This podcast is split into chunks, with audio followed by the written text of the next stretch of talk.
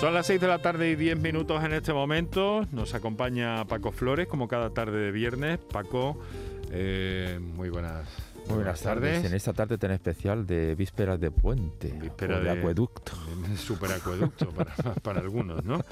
Bueno, por cierto, vamos a recordar a la gente que está en carretera. Me gusta siempre hacerlo en un programa como este, ¿sabes? Que eh, me gusta recordar que es importante mantener la prudencia y la seguridad en la carretera si estás en coche, si estás entrando en Andalucía a esta hora de la tarde por alguna de nuestras carreteras, pues sé bienvenido, pero cuida el pie y ponga atención al volante, que es de lo que, de lo que se trata y se me había olvidado hoy, me lo has recordado tú, Paco.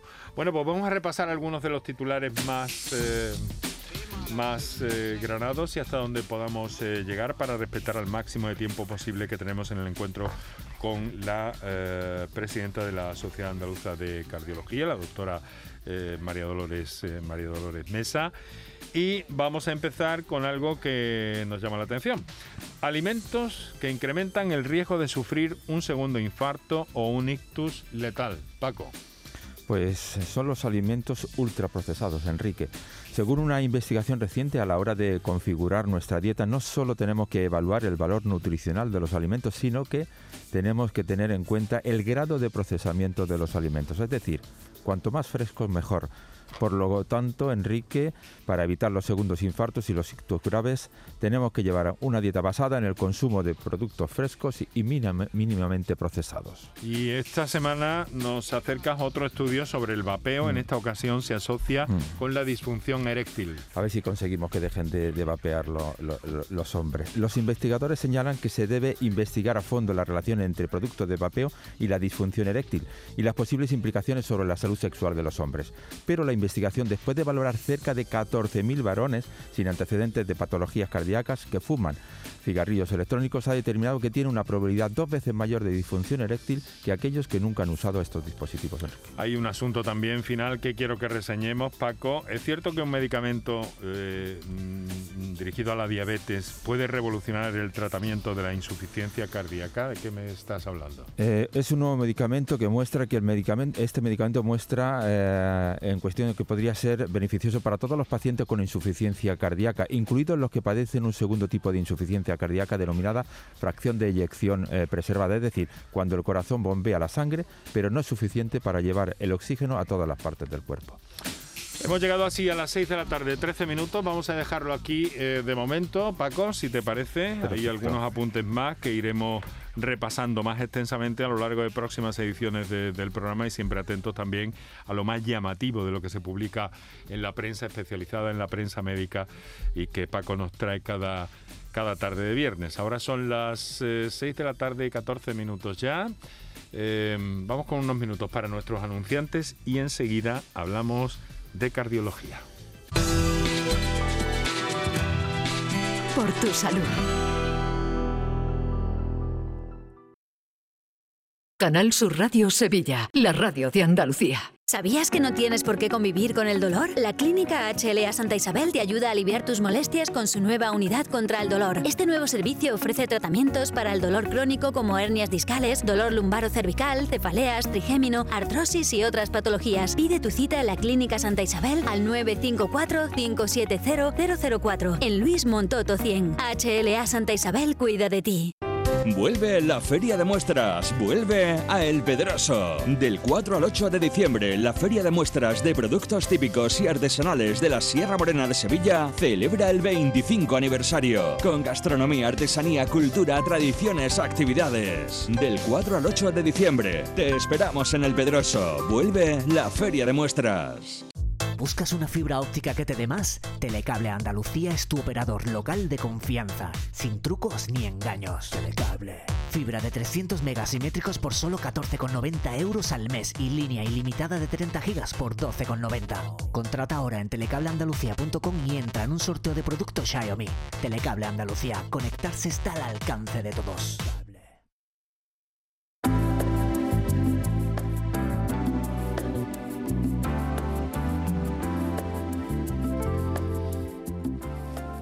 La mortalidad eh, cardiovascular, como hemos anunciado al principio del programa, vuelve a crecer después de dos años que parecía ir bien, parecía ir a la baja. En 2020 fallecieron un total de 119.853 personas por enfermedad del sistema circulatorio. Esto significa un 2,4% más que el año anterior, 2019. Por comunidades autónomas hay siete de ellas que tienen tasas eh, de mortalidad cardiovascular por encima de la media y Andalucía con 282 eh, Murcia con 260 y Extremadura con 254 son las tres regiones con más muertes por esta, por esta causa cardiovascular. Para hablar de este asunto y de la salud cardiovascular de los andaluces, hemos invitado hoy a la doctora María Dolores Mesa Rubio, es cardióloga del Hospital Reina Sofía de Córdoba y actual presidenta desde hace unos meses de la Sociedad Andaluza de Cardiología. Doctora, muy buenas tardes. Muy buenas tardes, muchas gracias a Canal Sur Radio por invitarme a estar aquí esta tarde y contar lo que, me preguntéis. Muchas gracias a usted por acompañarnos en los estudios de Canal Sur Radio. Como siempre es Paco quien nos traza un perfil de nuestra invitada. Pues eh, la doctora Dolores Mesa Rubio nació en Jaén, estudió medicina en Cádiz, en 1988 eligió el Hospital Reina Sofía de Córdoba para realizar la especialidad de cardiología. Desde 1993 trabaja como facultativa especialista adjunta en el complejo cordobés y ejerce en el área de pruebas funcionales de imagen cardíaca del Servicio de Cardiología del Hospital al Córdoba. Como decía, desde mediados de este año es presidenta de la Sociedad Andaluza de Cardiología, la primera mujer que ocupa este, arco, de este cargo en más de 50 años de historia de esta sociedad. Empieza tú, Paco. Bueno, yo lo primero es la enhorabuena por ese nombramiento. Ahora mismo el corazón de los andaluces está en manos de mujeres. La, presidenta de la Sociedad de Cirugía Cardiovascular es una mujer y la presidenta de la Sociedad de Cardiología es otra mujer. Lo cual tenemos el corazón en manos de mujeres. Me parece eh, fabuloso. ¿Cómo se siente siendo la primera mujer en presidir una sociedad que ha estado ocupada siempre por hombres? Bueno, yo creo que una buena noticia, no por mí, eh, sino que es una buena noticia en general para la sociedad, ¿no? Yo creo que eso es un reflejo de que la sociedad en general y o una consecuencia, ¿no? Y la sociedad andaluza de cardiología en este caso, pues se está modernizando y adaptando a los tiempos, ¿no? Y, la medicina es una especialidad que obviamente se, está, se ha feminizado.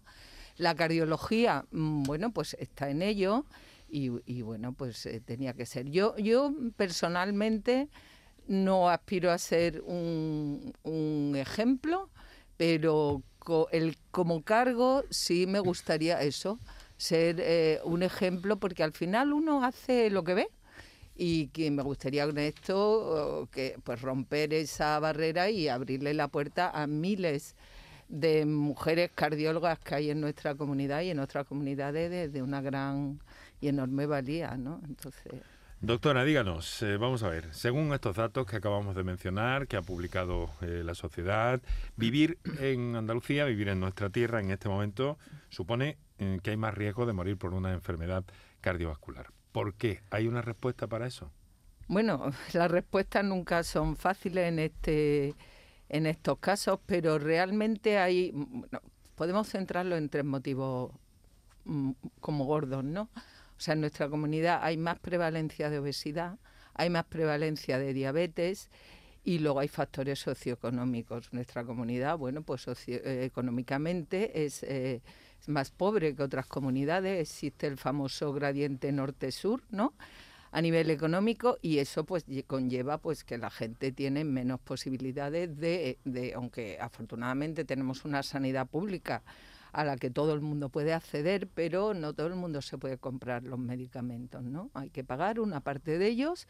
Entonces, mm, si yo tuviera que resumirlo entre tres motivos gordos, eh, pues serían esos tres. Obesidad y diabetes son eh, factores de riesgo potentísimos para el desarrollo de todas las enfermedades cardiovasculares. Y esos son los motivos gordos. Doctora, aunque los fallecimientos por enfermedades cerebrovasculares van en descenso en los últimos años, las muertes por enfermedades hipertensivas siguen siendo la principal causa de muerte dentro del grupo de enfermedades del sistema circulatorio tanto en hombres como en mujeres. ¿A qué se debe y cómo podemos corregir esta inercia? Bueno, pues la hipertensión arterial es uno de los factores de riesgo más potentes de enfermedad eh, cardiovascular, porque además produce problemas cardíacos, problemas cerebrales, sobre todo ictus, problemas renales y, y- y arteriales, ¿no? Entonces, el problema de la hipertensión es que es una enfermedad muda durante años hasta que eh, da la cara con síntomas, o sea, no, no con síntomas, con problemas ya, Mm. eh, res- ya desarrollados. Y si nos atenemos a datos que, que- que da mm, en general las sociedades científicas, incluso la OMS, el problema es tan tremendo a nivel mundial, ¿eh? ya estamos, pues que solo uno de, solo, o sea, la, solo la mitad de los pacientes adultos que son hipertensos lo saben, ni siquiera saben que lo son. La cuestión Y- del infradiagnóstico. Eh, eh, es- Eso, o sea, ni siquiera lo saben que lo son infradiagnósticos. Y luego, eh, de esos, la mitad, solo la mitad están tratados.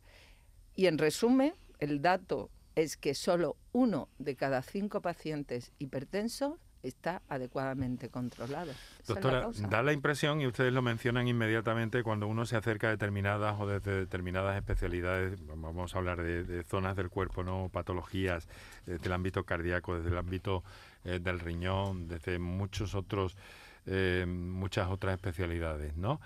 Al final todo termina en, en la hipertensión y en la diabetes. Esto es... Hipertensión, diabetes, obesidad y tabaquismo. Es que, el- es que es todo, así. todo, eh, todo empieza ahí. todo empieza ahí. Todo empieza ahí. Todo acaba, lamentablemente. todo empieza ahí. Todo empieza ahí. Hay un, hay un detalle. Eso es bueno. Sí. Es bueno, si me permite. Es bueno porque esa es la buena noticia. Mm. La buena noticia es que si Se sabe, somos ¿no? capaces de controlar eso, acabaremos con las enfermedades cardíacas.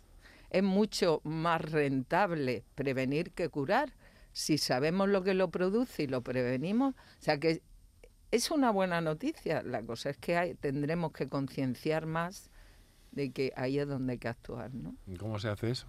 Pues con campañas publicitarias, con de concienciación a la población, desde muchos ámbitos, no solo desde el ámbito hospitalario, desde los centros de salud, desde las asociaciones de pacientes, yo creo que tenemos que trabajar más con ellos, desde los medios de comunicación, infografías incluso desde los ayuntamientos, en los colegios.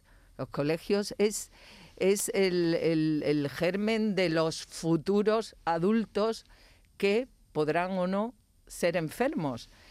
Hay muchísimos ámbitos. Yo creo que el paradigma de la medicina tiene que cambiar. O sea, ahora mismo el paradigma de la medicina es la medicina el- centrada en la enfermedad.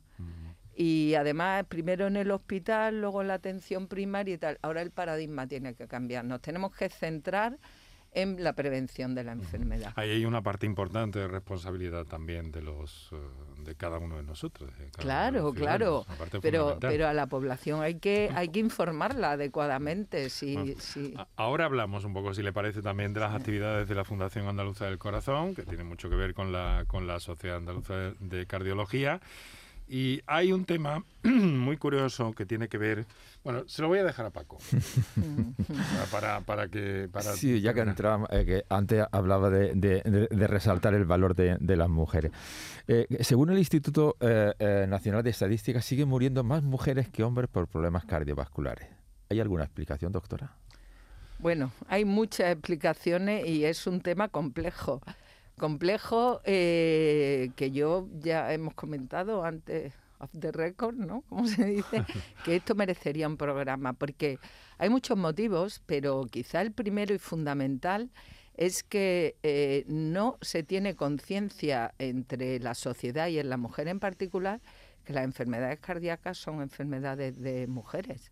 La conciencia que se tiene es todo lo contrario, que la enfermedad cardíaca, el infarto, eso son enfermedades de hombres. Entonces, eh, la propia mujer cuando tiene cierta sintomatología, un hombre si le duele el pecho, lo primero que hace es irse rápidamente porque piensa que tiene un infarto. Una mujer es lo último que piensa si es que lo piensa, ¿no?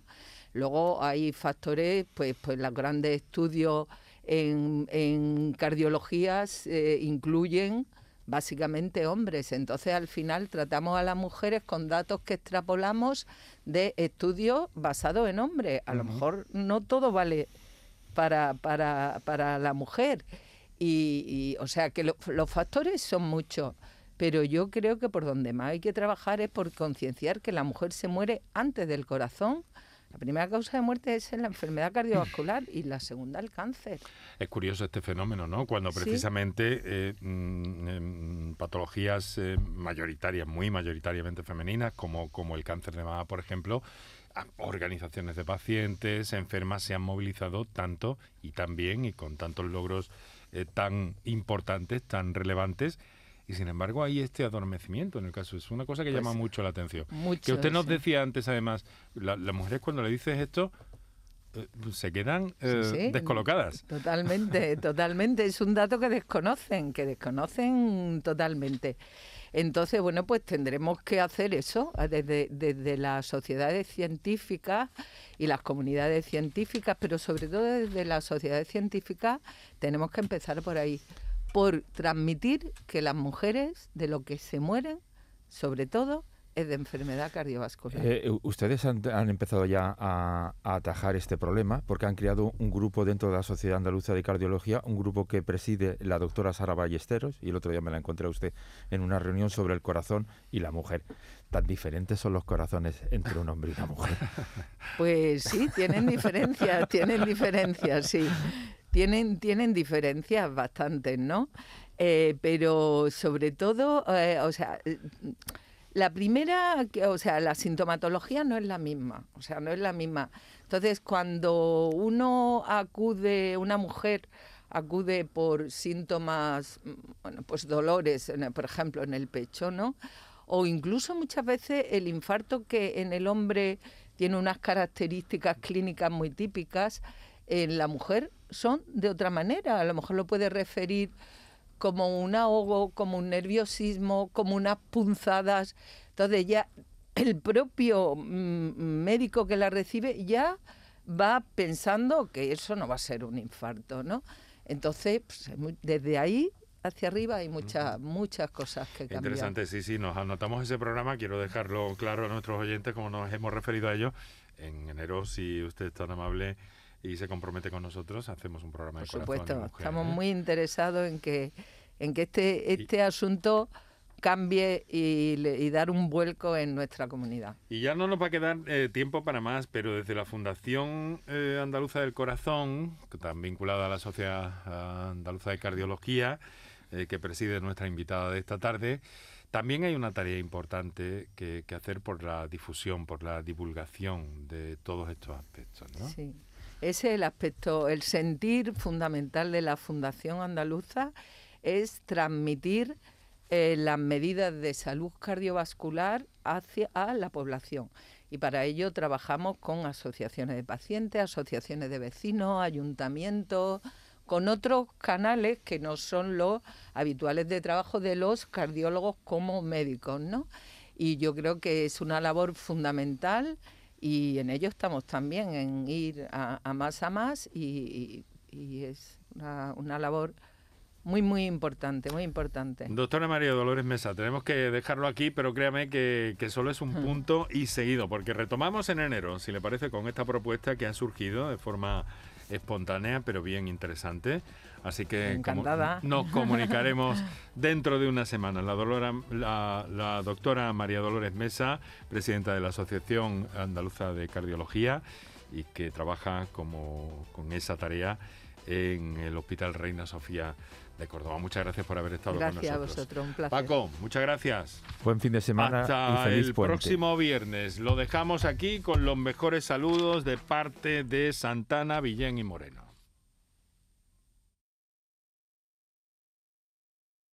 Tu gente, tu radio está aquí. Quédate en Canal Sur Radio, la radio de Andalucía. ¿Sabes qué decimos en Andalucía? Que las pequeñas alegrías no son pequeñas, son la alegría.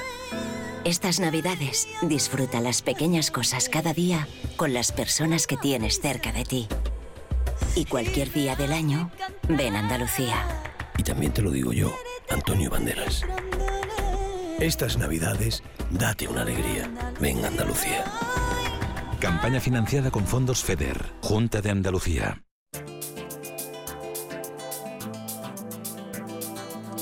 En Canal Sur Radio, Destino Andalucía, con Eduardo Ramos.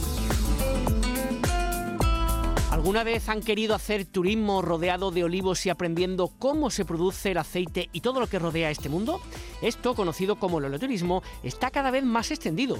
Le vamos a llevar en este programa hasta el Centro de Interpretación del Aceite de Úbeda, donde nos explicarán qué tipo de actividades podemos realizar aunando el turismo y el mundo de los olivos.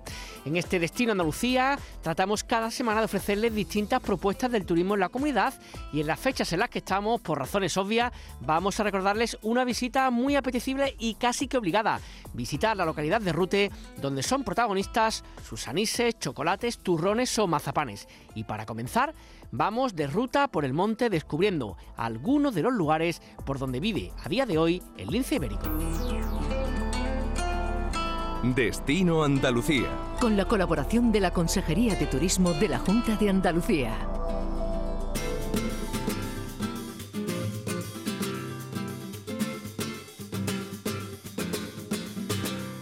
Les proponemos una visita guiada en 4x4 por expertos locales con un gran conocimiento del territorio para conocer el lince ibérico, uno de los felinos más amenazados del mundo, del que tan solo quedan más o menos unos 1.100 ejemplares.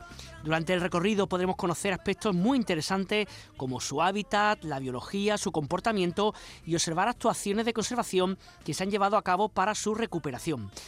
Para hablar de todo ello, saludamos en estos momentos a Inmaculada Mora, que es guía ecoturista. Inmaculada, ¿qué tal? Muy buenas tardes. Hola, buenas tardes, ¿qué tal? Qué suerte tenemos en Andalucía de poder ver lince ibérico, ¿verdad? Muchísimo. La verdad que no en todos los, territorios de, del mundo se puede se puede decir y se puede disfrutar de la, de la gran variedad de fauna que tenemos allí en, nuestra zona. Cuéntanos en primer lugar, para aquellos que no los conozcan, describen un poquito el animal del que hemos hablado muchas veces, por supuesto, hablar, sabemos que está en peligro de extinción, pero ¿qué tipo de, de, felino es y dónde se encuentra en nuestra comunidad autónoma y en el resto del país? Eh, bueno, pues el lince ibérico es uno de los cuatro de las cuatro especies de linces que se encuentra que podemos encontrar en el mundo. Eh, aquí en Europa, eh, por suerte, pues eh, podemos disfrutar de dos especies, el lince euroasiático, que estaría distribuido en otros en otros países de Europa, Centro y, Europa del Este. Pero bueno, el lince ibérico solo está distribuido en, España, vamos, en la península ibérica, en España y, Portugal. Y hay, precisamente aquí en esta zona, en España y sobre todo aquí en Sierra Morena de, Jaén, que es la zona donde, donde nosotros estamos, tenemos la mayor población mundial de, de lince ibérico. Oye, y la, gente que acude a ver los lince ibéricos, imagino que se quedarán sorprendidos. Lo primero, ¿es tan fácil verlo o es complicado encontrarse según la época del año? Eh, a ver, el lince depende. Eh, hay veces que es el factor suerte el que tiene que jugar a tu favor, porque muchas veces, pues bueno, eh, hay momentos en los que vas haciendo un recorrido en coche y a veces se cruza la carretera y otras veces pues mm, te, te tiene horas y horas y horas esperando hasta 10, 12 horas incluso eh, hasta que consigues ver uno e incluso hay días que mm, tampoco consigues verlo. Bueno, son animales bastante eh, se camuflan bastante bien, ¿no? En su en su hábitat, de hecho, pues eh, el cuerpo que tienen, los colores que tienen le permiten camuflarse bastante bien para que, su, que sus presas no, no lo puedan ver y bueno pues a nosotros también algunas veces también nos, nos juega nos la juega no pero bueno eh, sí que es cierto que con paciencia constancia y lógicamente pues eh, si tú no conoces el territorio eh, lógicamente llevando un guía que sí que lo conozca, sí que es bastante bastante probable verlo. Porque una de las cosas que con las que trabajáis ¿no? en Birds and Ecoturismo es un poco el tema de los, eh, digamos, los safaris del lince, pero en, sierras privadas, ¿no? Eh, sí, efectivamente. Eh, bueno, realizamos rutas eh, que se dividen pues en recorridos 4x4, es decir, vamos haciendo diferentes recorridos en vehículos eh, bueno, muy despacito para intentar también no solo ver el lince ibérico, sino también eh, intentar observar otro tipo de fauna, como pueden ser ciervos, gamos, como pueden ser aves rapaces, como el águila imperial ibérica, que también tenemos una muy buena población aquí en esta zona, también una rapa en peligro de extinción para ver buitres y demás, y luego eh, lo combinamos con esperas estáticas en puntos eh, concretos eh, donde sabemos pues bueno que los animales se mueven eh, para cazar, para beber agua, en fin, son zonas eh, donde sabemos que, eh, que, están ocupados los territorios eh, para reproducción y demás y sabemos más o menos las zonas de paso de, ellos. Entonces, para hacer esa espera, en algunas ocasiones sí que accedemos a, fincas privadas exclusivas en materia de ecoturismo. Es decir, igual que puede una finca tener un aprovechamiento, como puede ser la caza, como puede ser la apicultura, como puede ser eh, la ganadería, pues hemos introducido pues esta nueva actividad, ¿no? Que es un poco así eh, novedosa, ¿no? Que sería el ecoturismo en fincas privadas donde eh, únicamente accedemos nosotros eh, y bueno, pues no ocasionamos esa molestia a lo mejor de, ese tumulto de gente que muchas veces se produce en algunas en algunas zonas públicas, ¿no? Porque la afluencia es bastante bastante grande para intentar observar lince. En estas fincas privadas, pues bueno, estamos nosotros solos y disfrutando de, esa soledad y de, eso, de esa observación. Mm, un animal como el lince ibérico, ¿no? Como decíamos eso, que pues que está amenazado, uno de los animales más amenazados del mundo, imagino que sería especialmente cuidadosa, ¿no? Con el número de gente que pueden hacer la visita, las distancias de seguridad, o sea, todos los cuidados del mundo para no interrumpirle, digamos, en su, en su día a día normal, ¿no?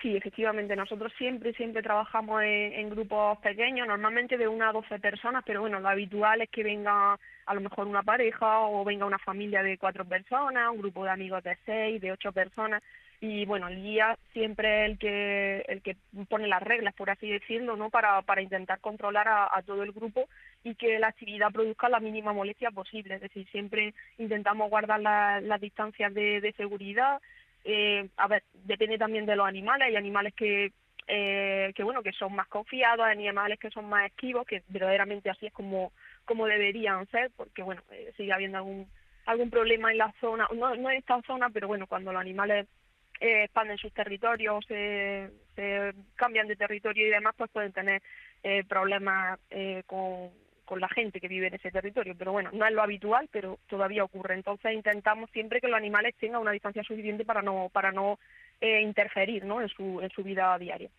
Como todos los animales tienen su momento, entiendo, pues su momento de celo, el parto de la hembra, el, juego de los cachorrillos. ¿Cuándo es el momento, así, no sé, desde tu punto de vista que conoces esto, que es más, más agradable de ver a, digamos, a estos, estos linces ibéricos? Mm, yo, bueno, sí, el celo del lince empieza ahora eh, en, el mes de diciembre, eh, se puede extender hasta febrero, aunque lo ideal, lo, normal es que la primera quincena de enero sea cuando, cuando más fuerte ¿no? Eh, está el celo. En esa época, pues ellos maullan, se mueven bastante buscando pareja y demás, se pueden ver incluso cópulas. luego a los 63 días aproximadamente, a mediados de marzo, principios de abril, eh, la hembra ya eh, tiene los cachorritos eh, y bueno, en esa época pues sí que están un poquito más escondidas y demás, pero bueno, verdaderamente se puede ver lince todo el año. Es decir, hay mucha gente que a lo mejor es más reticente, ¿no? Es que en verano, ¿cómo vamos a ver el lince? Sí, se puede ver perfectamente, se pueden ver los linces. De hecho, para mí, a partir de verano es la mejor fecha para verlos, porque ya la madre empieza a campear con sus cachorros, en fin, los cachorros empiezan a interactuar entre ellos, a jugar, en fin, eh, se hacen ya bastantes bastantes cosas que bueno que, que te entretienen bastante la observación. Y luego, para mí, verdaderamente la mejor fecha, bueno, sería ahora en la época de cielo, ¿no? Porque empieza, eh, puedes localizarlos por el sonido, cuando maullan y demás, y luego ya ahora en septiembre y octubre que los cachorritos ya son un poquito más grandes y ya empiezan ellos mismos a cazar, empiezan eh, a separarse un poquito de la madre y demás septiembre y octubre es bastante buena fecha también. Además que coincide también con la berrea del ciervo y la verdad que te lleva una muy buena experiencia ecoturística junta. Por lo que estás contando, Inmaculada, aparte de un poquito de paciencia que hay que tenerla, unos prismáticos hay que llevarse o qué es lo que recomienda a aquellos que hacen con vosotros una, una expedición para, para ver el lince ibérico? Sí, bueno, nosotros eh, prestamos todo el material que sea necesario, se lo prestamos a la gente. Es decir, nosotros tenemos eh, prismáticos eh, y tenemos telescopio también. Entonces, eh, cada participante pues lleva sus propios prismáticos, que hay gente, por ejemplo, que no sabe utilizarlo, pues le enseñamos, pues mira, se utilizan así y, y, bueno, tenemos nuestro propio telescopio, el telescopio del guía, y también lo prestamos, claro, para, para hacer la observación. O sea que si el visitante quiere traerse algo, bueno, se lo puede traer, pero que nosotros le prestamos el material. Pues Bir, Sanlín, Ecoturismo se encuentra en Sierra Morena. Para aquellos que estén interesados, aquí tienen este dato y que puedan contactar con Inmaculada Muela, guía de ecoturismo, que seguro que le dará un precioso, una preciosa marcha por esta, por esta zona. Inmaculada, muchísimas gracias por estar con nosotros y que tengan muy buenas tardes. Muchas gracias a vosotros. Buenas tardes. Descubre tu tierra. Ven con Canal Sur Radio. Destino Andalucía.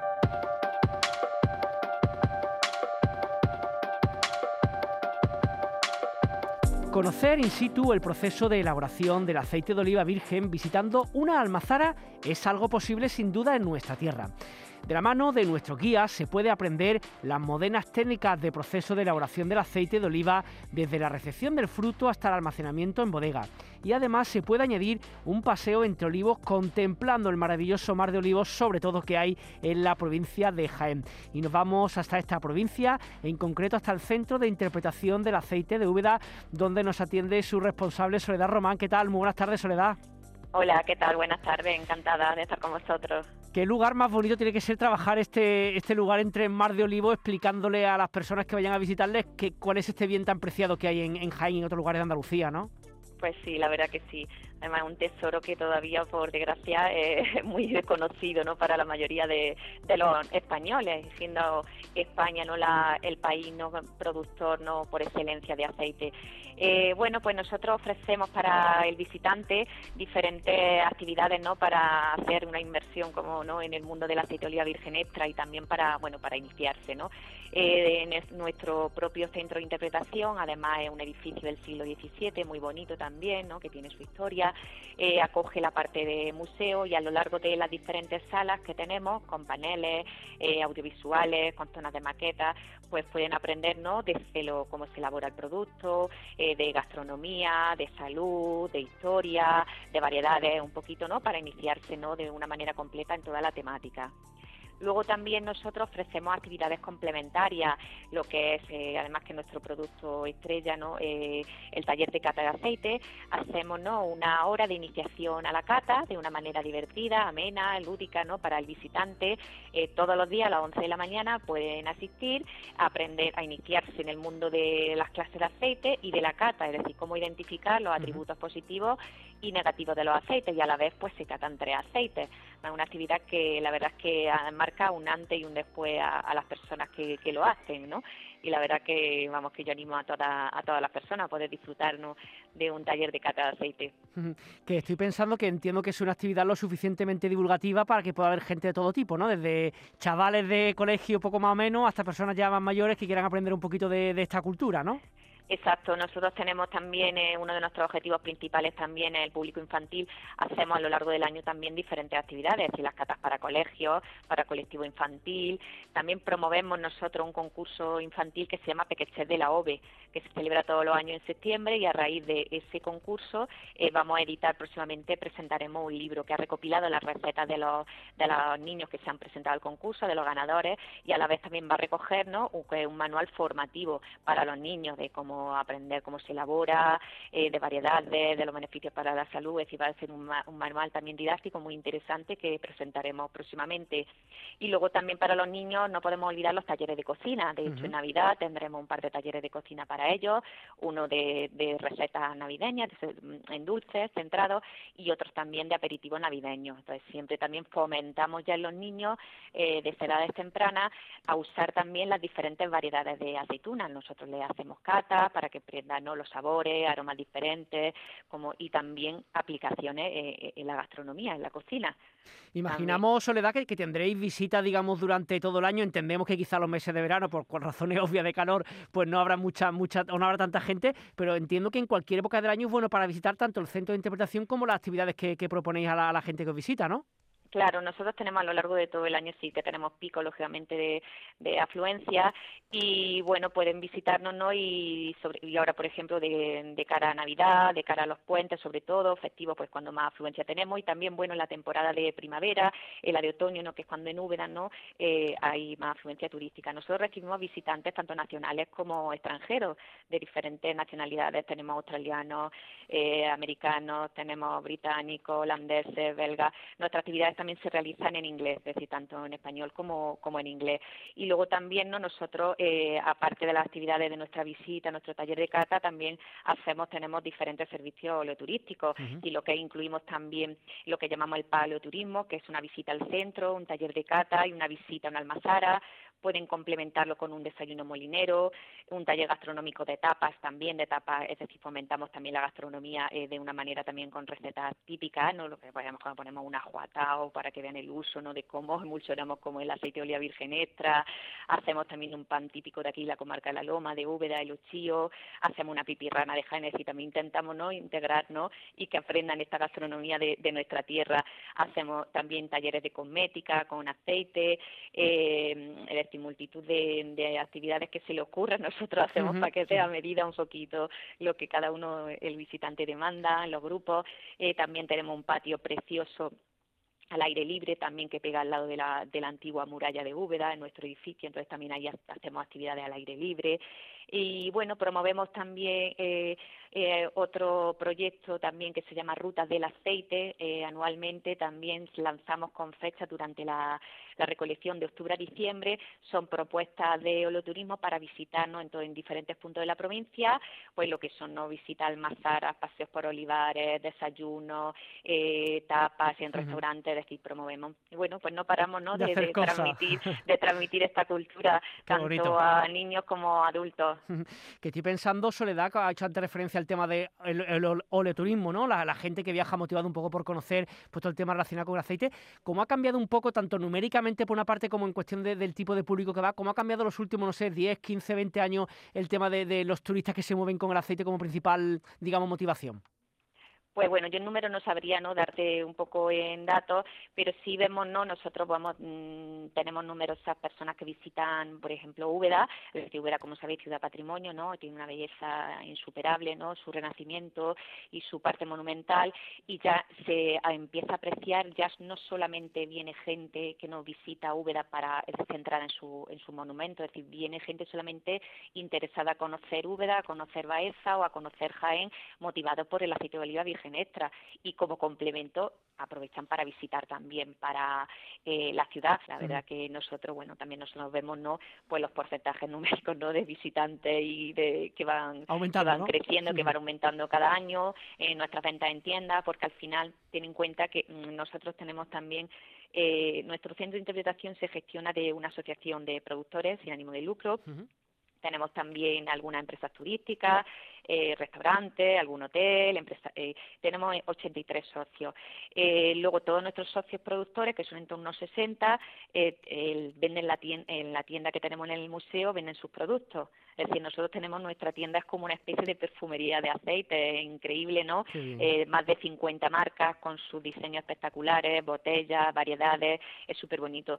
Y entonces luego no olvidemos que la gente que entra aquí al final compra productos. Está claro. Entonces también vemos el incremento de venta de visitantes, entonces bueno, pues vemos que sí que se está despegando y bueno, yo creo que todavía queda mucho por crecer. Pues aquellos que estén interesados, Centro de Interpretación del Aceite en Úbeda, un plan estupendo para un fin de semana, para un puente, para una Navidad o para el momento que se pueda a lo largo de- del año. Soledad Román, gerente de este Centro de Interpretación del Aceite de Úbeda, muchas gracias por atender los micrófonos de Destino Andalucía. Un saludo.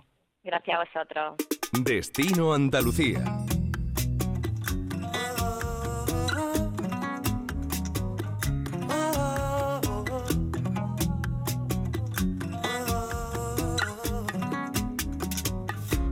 Les ofrecemos ahora la posibilidad de dejarse llevar por los sabores y por los aromas de los anises, chocolates, turrones y mazapanes de Rute para revivir nuestros mejores recuerdos de la Navidad a través de los museos que hay en esta localidad. Y es que Rute parece querer vivir en una eterna Navidad con sus museos y donde cada año además se construye el Belén de chocolate más grande del mundo. Una obra de arte sin duda, resultado de meses de trabajo de artesanos chocolateros que cada año hacen de las suyas para atraer a los miles de viajeros hasta la conocida como la ciudad de la Navidad de Andalucía. Mari Carmen Rodríguez Moreno es técnico de turismo en el Ayuntamiento de Rute. Mari Carmen, ¿qué tal? Buenas tardes. Hola, buenas tardes a todos. Está claro que Rute huele ya a Navidad por todas partes, ¿no? De hace tiempo, ¿no? Sí, sí, ya llevamos un mesecillo así que da gusto llegar a Rute porque entre el olor a canela, azúcar, a almendra molida, mm, la verdad que es delicioso y anís, por supuesto, a la mata la uva. Ese aroma característico de, de que te recuerda a Navidad y a todos tus recuerdos de, de antaño, es una delicia, la verdad que sí. Oye, cuando uno se plantea echar un día, una tarde, un fin de semana en Rute, claro, el problema que tiene es que son tantas las actividades que hay que en plan de broma digo que a uno casi le da ansiedad de querer verlo todo y no sabemos si da tiempo, porque son muchas las opciones, empezando por los museos que se pueden hacer ahí en Rute, ¿verdad, Mari Carmen? La verdad que sí, que, que Rute, además de sus museos, también tiene un entorno natural privilegiado y yo recomiendo que vengáis un fin de semana completo para que vayáis tranquilamente y relajados viéndolo todo, porque si no, lo que tú dices, puede acabar un poquito estresado. Y más en esta fecha que ya empiezan a haber algunas colas en algunos sitios, porque son muchísimos los turistas que se acercan para ver las novedades que cada año presentan los diferentes museos. Eh, sabemos que Rute es un lugar más que conocido durante todo el año y por supuesto en esta época del año mucho más, pero cuéntanos, Mari Carmen, algunas de, las de los principales atractivos que tiene con respecto a Navidad vuestro municipio. Sí, bueno, pues como he dicho, todos los años mm, los diferentes museos temáticos pues, ofrecen alguna novedad para tener al visitante que nos repite cada año, pues el aliciente de que vuelva a venir a Rute a ver lo que le presentamos, ¿no? Y bueno, vamos a empezar quizá por el recurso turístico más importante, que es como tú lo has presentado, que es el Belén de Chocolate, y deciros que este año está inspirado en el cacao. Y en poblados de África, poblados de América, de donde procede el cacao. Súper simpático y muy, muy bonito. En el Museo del Turrón de la empresa Producto Garrido, pues tenemos como novedad la Virgen de la Cabeza, hecha también en merengue y azúcar y mm, nos pasamos al Museo del Azúcar con de la empresa La Flor de Rute y ahí pues este año lo que han hecho es la ópera de Sydney, es un espectáculo, es un monumento espectacular, súper complicado que le ha llevado más de cinco meses de trabajo para, para poder ultimarlo y es un, espectáculo la verdad verlo. El Museo del Anís, como cada año, pues hace un Belén espectacular este año. Ha, escogido pues los dorados, los rojos, los colores navideños propios y auténticos y también es una maravilla. Eh, tenemos las destilerías ya todas abiertas durante los fines de semana, todos los días de la semana, de lunes a domingo, en horario como el resto de museos, de 10 a 2 y de 4 a 7 y bueno, la Casa Museo del Juanmón y el Museo de la Chacina que también te ofrecen todos sus productos elaborados con todo el cariño del mundo y que espera, hombre, que no pueden faltar en las mesas de nuestra Navidad de ninguna casa, evidentemente. Así que solo invitaros a que vengáis y conozcáis estas novedades porque os vaya a llevar muy, muy buen sabor de boca. Que además estoy pensando que además del buen sabor de boca, seguro que algunas cosas vamos a comprar ahí, así que imagino que estará interesante también llevar el maletero del coche vacío, ¿no? Por lo que pueda, por lo que pueda pasar, ¿no? Seguro, seguro que picáis, porque la verdad que es que nada más que entra a una fábrica y el olor que, que te despierta es que hace que, que, te den ganas de, de, que, de decir esto me lo tengo que llevar porque esto no puede faltar en mi mesa. esto lo tengo que tener en, casa estas navidades. Oye, y tanto en el Belén de chocolate que has comentado como el del azúcar, esta, eh, digamos, esta escultura, ¿no? Estas obras de arte que se hacen, la gente no irá pegando pellizquitos para ir comiéndoselo, ¿no? ¿Cómo hacéis para, evitar que eso pase? no, no, están protegidas. Bueno, ten en cuenta que tienen que estar a una temperatura porque el chocolate, por ejemplo, con el calor se derrite. Entonces, está continuamente el aire acondicionado porque tienen que tener, no sé si son a 21 grados o algo así, lo tienen que mantener, o a 19, una cosa así, ¿vale? Y está continuamente el aire acondicionado y está protegido por unas cristaleras que la gente mm, tiene que visitar, vamos, lo visita haciendo un recorrido circular alrededor del Belén pero nunca puede meter mano. Ah, claro. Oye, y, cuando se acaba la Navidad, cuando se acaba la Navidad, ¿qué se hace con, eso, con estos, con estos monumentos? Los del azúcar los mantienen de un año a otro y van ampliando la colección museística de su museo y el Belén como cada año es nuevo, pues lo destruyen sobre finales de febrero o así, lo destruyen, hacen una chocolatada y invitan a, algunos centros escolares del pueblo o de la provincia a que se coman a un desayuno con el chocolate y con, y con dulce y demás. y lo, lo derrite, lo derrite completamente porque ya te digo que cada año es nuevo, es diferente. Que estaba pensando que eso que hablan tanto muchas veces, ¿no? De la economía circular, ¿no? De las cosas que nos salga y está genial, ¿no? Hacer un monumento con chocolate, la gente lo ve, lo disfruta y cuando se acabe se come por los mismos vecinos, en fin, una cosa eh, preciosa. Eh, Mari Carmen, aparte de toda esta oferta gastronómica muy dulcera, hay más cosas que se puede hacer, Ruth, entendemos, eh, paseos por la localidad, caminatas por la zona. ¿Qué más nos puede recomendar para aquellos que quieran pasar un fin de semana en vuestra, en vuestra ciudad? Sí, bueno, en Ruta llevamos ya unos años apostando mucho por el tema también de los patios. Como todos sabéis, los patios están declarados Patrimonio Inmaterial de la Humanidad y desde su declaración en Ruta hay varios, mm, varios patios que son premios, primeros premios del concurso provincial de patios de toda la provincia de Córdoba y de la Mancomunidad de la Subbética y entonces pues los patios tanto en primavera como ahora en otoño son una delicia porque ten en cuenta que esos patios no solo tienen flores sino que también mm, tienen árboles frutales de otoño por ejemplo granados, membrillos, nogales y claro ahora están preciosos también. Hay cuatro rutas de senderismo que están señalizadas. Aparte de estas hay muchas más porque la sierra de Rute da muchísimas posibilidades pero bueno, hay dos en la sierra, que es la del Pinar de Rute, más facilita, así para familia y con un nivel más bajo de dificultad, y la de Sierras Altas, que puede subir al segundo punto más alto de toda la provincia de, de Córdoba, que es la Sierra de Rute, ¿vale? Luego tenemos la de la encina milenaria, que este año está propuesta para Árbol Europeo del Año, que hay un concurso en el que participan varios árboles y uno de ellos es nuestra encina milenaria que está en la aldea del Llano de Onjuá. También se puede hacer el sendero caminando. Y otra rutita en torno al embalse de Inaja, también es una ruta muy, muy bonita porque va dejando ruta a tu espalda, va viendo toda la sierra y al fondo el, paisaje del embalse. Mari Carmen Rodríguez Moreno, técnico de turismo del Ayuntamiento de Rute, gracias por estar con nosotros. Un saludo. Gracias a vosotros y lo dicho, eh, hoy invitamos y nos esperamos aquí en Rute a todos.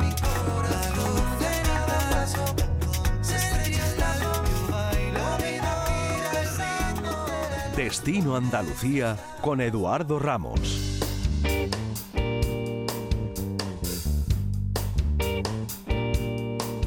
¿Por qué aprendéis a sufrir?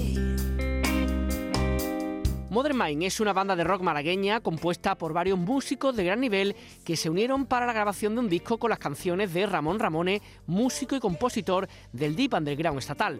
En este proceso el grupo se consolidó como una banda enérgica y contundente del rock bailable. Con un disco recién estrenado de Beautiful Love, actúan en la Sala Trinchera de Málaga este viernes 3 de diciembre a partir de las 9 y media de la noche. Que tengan muy buen fin de semana, nos escuchamos aquí dentro de 7 días. Andalucía. Con la colaboración de la Consejería de Turismo de la Junta de Andalucía. ¿Por qué enseñáis a dormir en vez de aprender a soñar? ¿Por qué os empeñáis en pedir? En vez de dar un poquito más. Yo sé que siempre se puede elegir, que eso es la libertad y la dejamos ir. Yo sé que siempre se puede elegir eso es la libertad.